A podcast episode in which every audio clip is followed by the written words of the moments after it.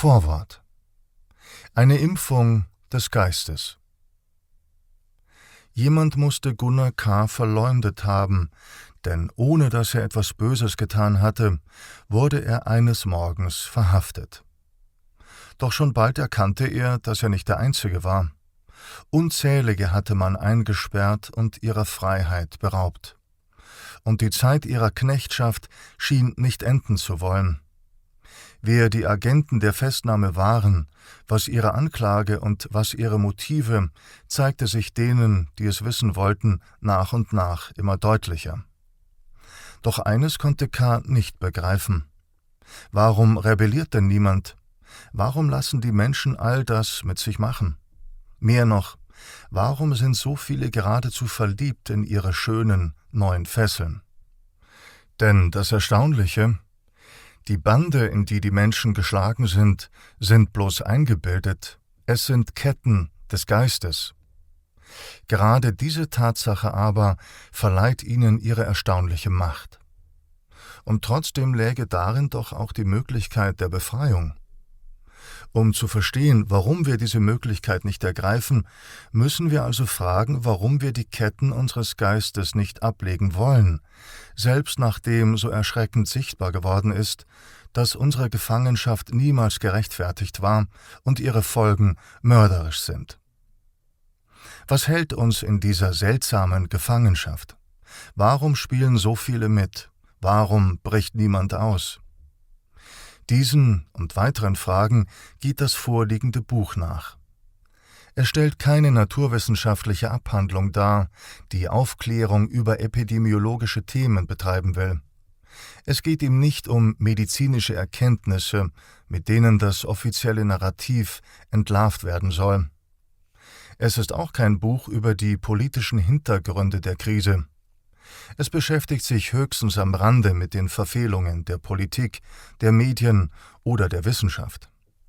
Ein Buch über Corona ist es höchstens in dem Sinne, als es das Thema zum Anlass nimmt, über die Frage nach der persönlichen Verantwortung des Einzelnen in einer Krisenzeit nachzudenken, die von selbst auferlegter medialer Uniformität und pharmazeutisch-politischer Dauerpropaganda geprägt ist.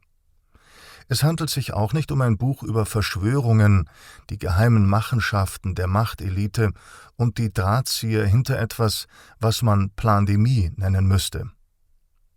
Für die Suche nach Antworten auf die Frage, warum so viele bei einer Sache mitmachen, die so offensichtlich katastrophale Folgen hat, ist keine Theorie über ein bewusstes Handeln von Einflussagenten nötig, auch wenn es die sicherlich gibt, die Analyse des Buches bezieht sich auf Elemente und Ursprünge technokratischer Herrschaft, die sich dank der Logik der Sachgesetzmäßigkeiten, der Verwissenschaftlichung unseres Daseins, der Technisierung unseres Alltags, der Objektivierung des Menschen, der Rechtfertigungsnot demokratischer Prozesse und vieler weiterer Faktoren auch und gerade hinter dem Rücken der Akteure ergibt und verstärken kann. Was der Leser in diesem Buch auch kaum finden wird, ist der Versuch, ihn von der Wahnhaftigkeit des Wahnsinns zu überzeugen. Wer im Jahr 2022 noch immer davon ausgeht, dass die vergangenen Jahre mehr oder weniger alles mit rechten Dingen zuging, alles von höchstens überforderten Politikern doch irgendwie gut gemeint war oder zumindest glimpflich enden wird, der wird durch kein Buch der Welt sei es noch so gut recherchiert und rhetorisch noch so unwiderstehlich geschrieben, auf den Trichter kommen. Wem die totalitäre, menschenverachtende und spalterische Rhetorik der Politiker und der Medienelite nicht übel aufgestoßen ist, wer die zahlreichen Selbstwidersprüche in Politik, Wissenschaft und Medien, die das Narrativ so fadenscheinig machen wie des Kaisers neue Kleider, die Gleichausrichtung der herkömmlichen Medien mit ihren überdeutlichen Doppelstandards, die Verengung des Debattenraums, die Einseitigkeit, Eindimensionalität und, ja, ausgesprochene Dummheit der Argumentation im öffentlichen Diskurs, die Forderung nach Ausgrenzung, das Ausbleiben und Stummschalten von Kritik, die Umwertung der Werte, gesund wird so potenziell krank, Politiker werden zu altruistischen Volkshelden, die Pharmaindustrie zur Heilsarmee, Propaganda wird zum Faktencheck und so weiter. Wer vor allem das Handeln der Menschen, ihr widersinniges Tragen von Masken, selbst wenn sie allein im Wald oder im Auto sind, ihr Bejubeln von Überwachung und Kontrolle im Privatleben, von Polizeigewalt, das Aufleben von Aggression und Denunziation gegen deviante Pandemieleugner, ihre gefährliche Bereitschaft, die Spaltung der Gesellschaft zu riskieren, weil die Wissenschaft ihnen die Legitimation dafür zu geben scheint, das Wohl der Kinder für das Ausleben ihrer eigenen Selbstherrlichkeit aufs Spiel zu setzen oder alte Menschen für ihre Solidaritätshuberei zu instrumentalisieren oder ihre absurde Lächerlichkeit, sich mit Bratwurst, Bordell und Bällebad zu einer genbasierten Spritze verführen zu lassen. Wer all das nicht höchst bedenklich und anprangernswert findet, der wird sich in diesem Buch wahrscheinlich eher als Gegenstand der Analyse wiederfinden. Vielleicht ist Der Kult nicht einmal ein philosophisches Buch. Über die selbstverschuldete Ohnmacht der Philosophie in Krisenzeiten wäre viel nachzudenken. Hat nicht auch diese Disziplin in der Stunde der Not versagt? Wenn die Eule der Minerva dazu verdammt ist, erst nach der Dämmerung zum Flug anzusetzen, ist viele schon zu spät. Gleichwohl wäre eine solche systematisch-philosophische Abhandlung, die die Arbeit am Begriff mit dem Willen zur großen Theorie verbindet, das Werk einer kommenden Zeit, auch wenn die Aussicht, dass es sein aufmerksames Publikum finden wird, mit jedem Jahr, in dem die öffentliche Geisteszerrettung anhält, geringer wird. Das Hörbuch, das Sie gerade anhören, ist ein Wagnis und das in dreierlei Hinsicht. Es wagt die Gratwanderung zwischen der Klage über die fortgeschrittene Spaltung der Gesellschaft und der Unfähigkeit beider Seiten, sich unvoreingenommen zuzuhören und in den sachlichen Diskurs zu gehen, auf der einen Seite, und der Feststellung, dass die Masse der Menschen mit Blindheit und Denkunfähigkeit geschlagen ist, auf der anderen Seite. Es will die Spaltung nicht, ist sich aber bewusst, dass der Erkenntnispflock des Ausrufs es ist ein Kult, diese Spaltung durchaus zu vertiefen vermag. Es wagt damit zweitens den Verzicht auf ein gesamtgesellschaftliches Publikum. Gewiss, wir sind da alle gemeinsam drin, wir sitzen alle im gleichen Boot. Und doch sitzen einige an Deck und genießen die Aussicht, während sie sich zwanghaft mühen, vor der Realität die Augen zu verschließen. Der Realität nämlich, dass es sich bei unserem Boot um eine Galeere handelt, die von in ihrer Profitgier blinden Sklaventreibern gegen die Klippen gesteuert wird. Und andere sitzen eben unter Deck, die Hände an die Ruder gekettet und erzählen sich Geschichten darüber, was falsch gelaufen ist.